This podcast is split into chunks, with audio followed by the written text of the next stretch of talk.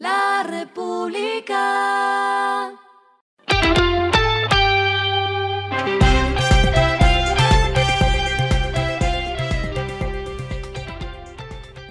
Esto es lo que debes saber al comenzar la semana. Los indicadores arrancan el martes así. El dólar cerró en 4.129.87 pesos, subió 61.12 pesos. El euro cerró en 4.346.27 pesos, subió 76.94 pesos. El petróleo se cotizó en 107.57 dólares el barril. La carga de café se vende a 2.228.000, en la bolsa se cotiza a 3.01 dólares. Las movidas del fin de semana fueron. Protagonizadas por Starbucks, marca del grupo Alsea, que abrió su primera tienda en Cartagena, con lo cual suma 46 establecimientos en el país. La empresa de pinturas Pintuco firmó además un acuerdo con el Ministerio de Justicia para evitar el desvío de insumos químicos que pueden usarse para fabricar drogas.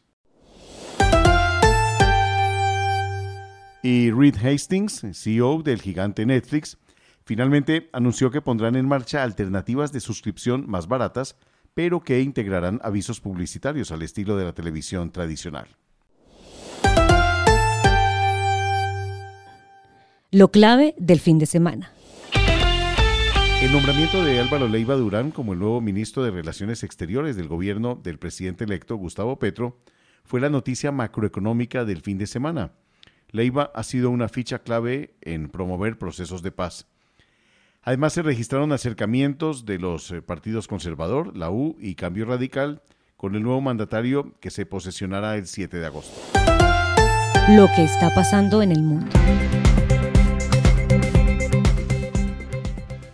La Organización Mundial de la Salud declaró que la viruela del mono no se podía considerar todavía como una emergencia global. Entre tanto, los líderes del G7 declararon que apoyarán a Ucrania durante todo el tiempo que sea necesario y consideraron limitar las importaciones de petróleo ruso. Además, se registró la muerte del empresario italiano Leonardo Del Vecchio, creador de Ray-Ban.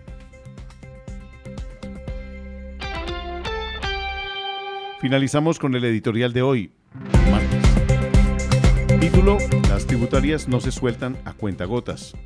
Sumario, la prometida tributaria del gobierno electo puede condenarse a la misma suerte de sus anteriores si los funcionarios aún no nombrados empiezan a soltar, abro comillas, articulitos, cierra comillas.